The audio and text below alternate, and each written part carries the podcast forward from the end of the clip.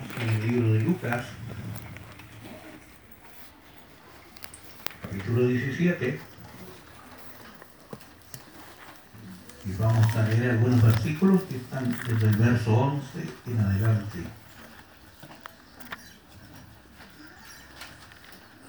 Y voy a pedir un favor que alguno de ustedes pueda leer desde el verso 11 al 19. A mí se me complica esto.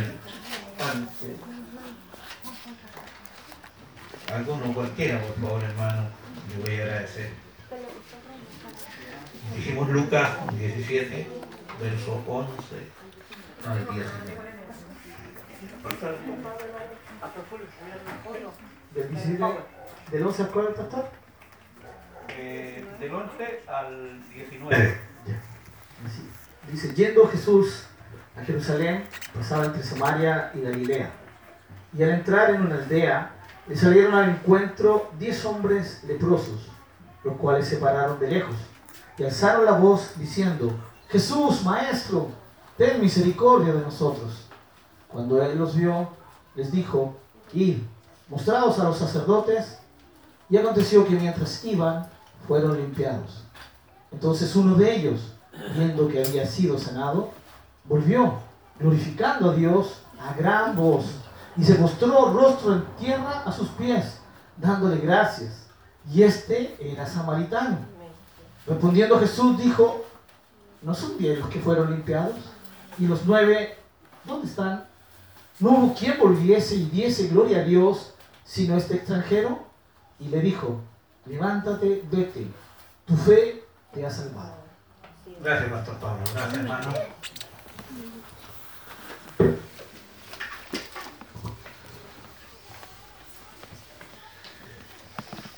La palabra del Señor puede ser muy recurrente, pero es la palabra del Señor. Amén. Estamos de acuerdo, ¿no? Muchos se conocen la historia o el relato, en este caso el relato bíblico, de memoria prácticamente. Eh, la palabra del Señor dice que nosotros no debemos olvidar ninguno de sus beneficios, ningún beneficio que ha dado el Señor. El beneficio más grande y más extraordinario que nosotros hayamos podido recibir fue haber sido un día perdonados, Amén, mi Señor. ¿cierto? Amén. Y la palabra o la pregunta está de más, es decir, porque usted está aquí, porque ama al Señor, porque ha llegado en una respuesta a ese beneficio que un día hizo el Señor por nuestra vida, ¿verdad? Amén. Eso es lo que nos mueve, eso es lo que nos motiva. Bueno, el relato habla de 10 personas, 10 leprosos. Eh,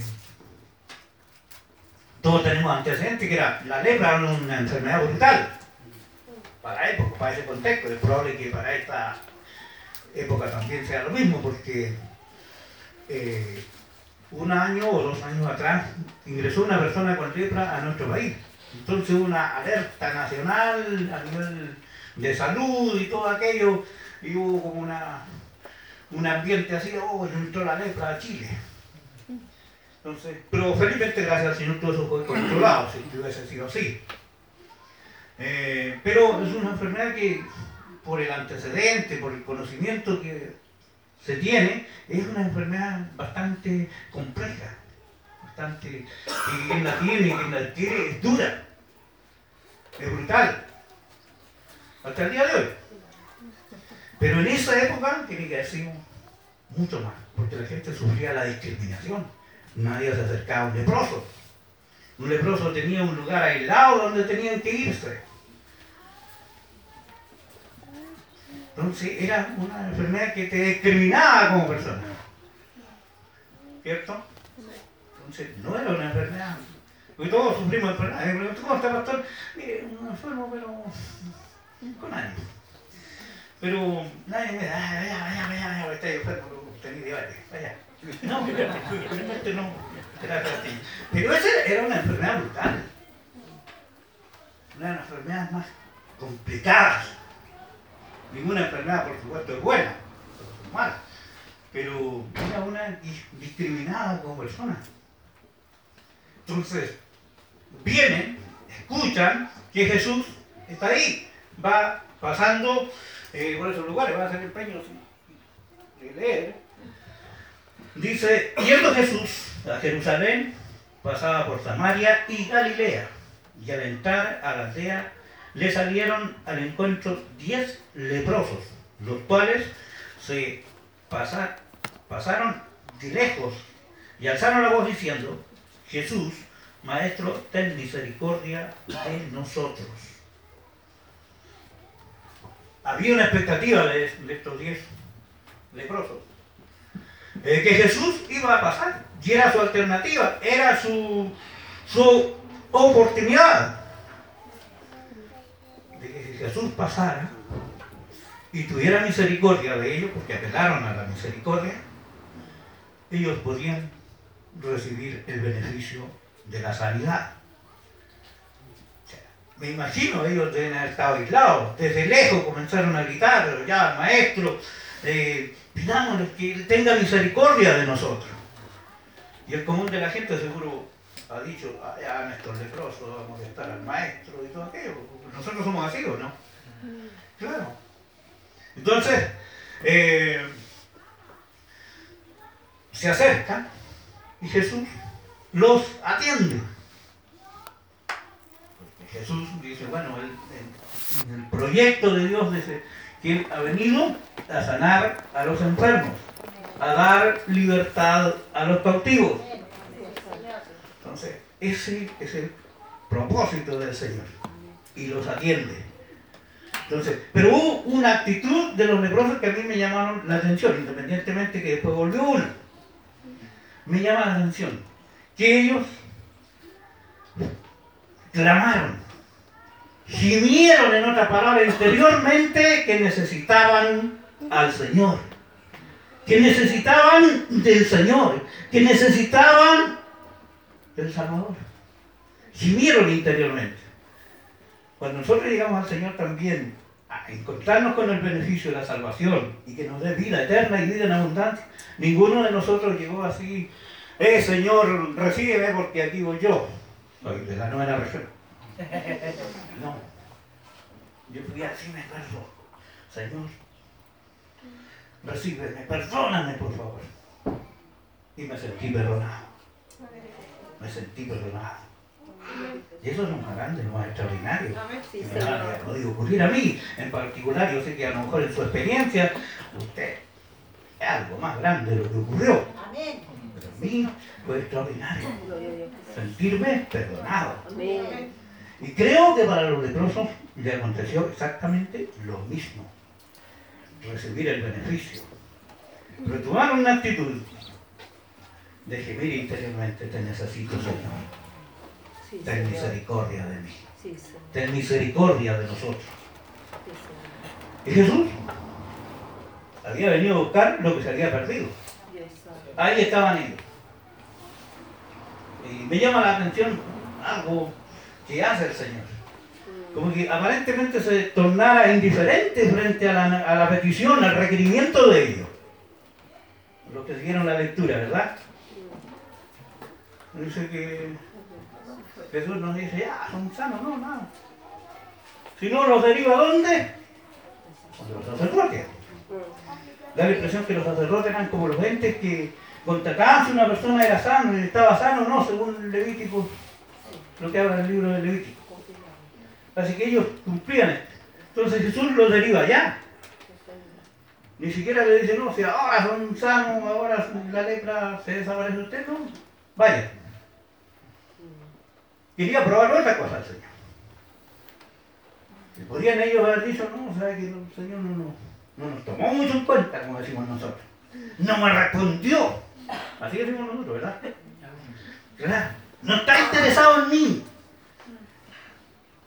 El Señor siempre está interesado en nosotros. Siempre, siempre está interesado en nosotros. Gracias, Señor. Y, y no crea que con la actitud que Él tomó, con las palabras que Él les dijo a los leprosos, no estaba interesado en ellos. Su máximo interés, el Señor, somos nosotros. Amén. Su máximo, su máximo, por encima de todo. El máximo interés y la máxima preocupación es usted y yo para el Señor. Gracias, Señor. Entonces, eh, Jesús le dice, bueno, vayan allá donde los sacerdotes, preséntense allá. Quería probar otra cosa.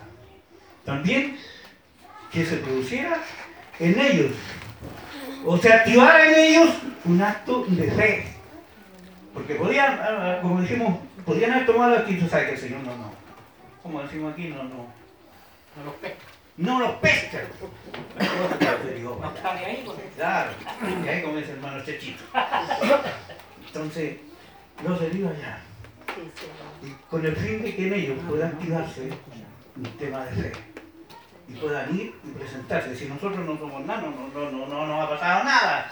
Dice que durante el camino fueron limpiados, fueron sanados y llegaron donde sacerdotes. Entonces quería activar algo de fe, porque también servir al Señor es un acto de fe. Tener un acto de gratitud ante el Señor. Nosotros, ninguno de nosotros hemos visto al Señor, ¿verdad? Pero en nosotros hay un acto de gratitud. Hoy día estábamos preocupados si era tarde que nos habíamos levantado o era temprano que nos habíamos levantado, porque teníamos que estar aquí. Pasó un hermano y me dijo, Pastor, ¿cómo está? Y digo, que me voy a estudiar la palabra, a conocer del Señor. Gloria al Señor. Nosotros no lo hemos visto, pero hay un interés que sale de nuestro interior. Conocerte, Señor. Entonces, ellos recibieron el beneficio. Los diez. Pues, pues, hay otra actitud. De los diez, vuelve solo uno. ¿Cuánto sería el porcentaje? El uno. Vuelve uno de los diez y recibieron el beneficio de ser sanados, de ser aceptados a lo mejor en la sociedad, de decirle, oh, eh, está sano, la guerra ya no está en ti, te invito a tomar once, no sé. Antes no, de lejos, podía caer algo. Pero ahora no, ellos tenían ese beneficio ya de ser liberados incluso de la discriminación social. Pero de todo eso vuelve uno solo. Señor, así es. Y me llama la atención, porque dentro del pueblo, eh, los, los, hebreos, los judíos, eh, ellos se creían los, los de la, una clase de élite frente al tema religioso. Pero vuelve, ¿quién vuelve? un samaritano. Y ustedes saben que un samaritano no tenía muy clara su identidad, no era, no era palestino, ¿sí es palestino? Ayúdame. Y no era judío. Claro. Ese vuelve. Y decís, bueno, ¿qué voy a hacer allá si, si los, judíos tienen el privilegio, eh, están dentro de la del, del tema religioso y todo aquello, y yo voy a volver. ¿Qué voy a volver? Voy a ser cuestionado, pero vuelve a agradecer al Señor. Amén, así es. Vuelve. Eh, yo le digo porque yo viví cuando era muchacho, bueno, no tanto, sino hace mucho. Viví un tema así. Por eso que le decía, mi nombre es Julio ¿cuánto? Molina Colihueque. Porque yo tengo un apellido español, creo, y el otro es mapuche, eso tengo claro. Entonces, eh, en uno de los dirigentes de mi comunidad, eh, tiene una expresión que a mí me caló.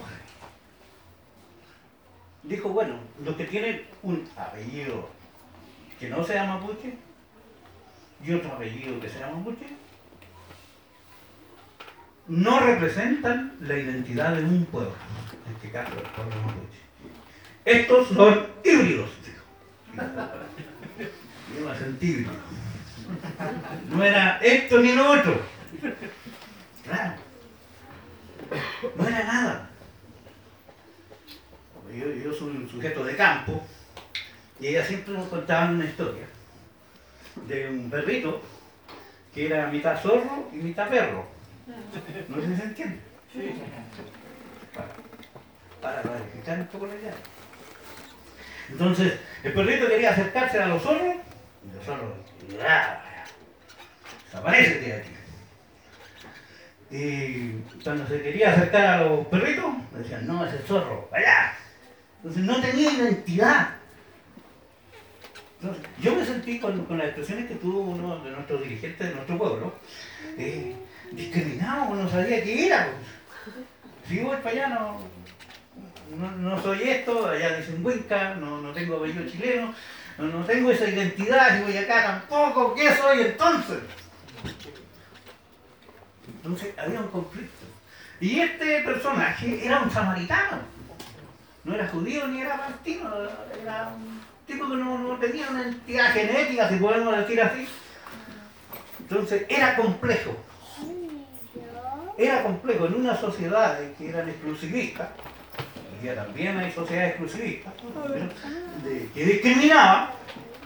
Entonces, él era complejo. Pero él toma la valentía con un acto de gratitud y viene ante el Señor. Yo voy a ir y a darle gracias. ¿Entiendes esto, verdad? Eso me interesa que se entienda un poquitito. Pero él es un hombre agradecido. Que hasta el Señor mismo lo recalca dice, no fueron 10 los que recibieron este beneficio y ahora viene uno, que más encima samaritano, pero está aquí. Dice que cayó, se arrodilló. No sé cuál habrá sido la actitud. Dobló su corazón ante el Señor y le dio gracias. Y le dio gracias por el beneficio. Reconoció que era el Señor que le había dado el beneficio. Había salido en él la discriminación por su enfermedad brutal, la lepra. Pero también junto a ello viene eso más grande, más trascendente, que el Señor le perdonó y le hizo salvo. Aleluya. Ese es el Señor. No olvides ninguno de sus beneficios. Hermano querido, nosotros somos pronto para olvidar lo que el Señor ha hecho. Pero no olvidemos ninguno de los beneficios del Señor. Ninguno. Sin olvidar ningún beneficio de lo que el Señor ha hecho. Si Él me salvó, gracias todos los días porque fui salvo. Si Él me sanó, gracias porque gracias a ti, Señor, estoy en ti. Gracias, Señor. Sin olvidar ninguno de sus beneficios. Lo entiendo, hermanos queridos, que, que de pronto también eh, no siempre fluye eso. ¿O no? Claro. No siempre, no es siempre así. Porque somos personas. Hay cosas que nosotros no podemos. Pero con el Señor sí se puede. Jaime.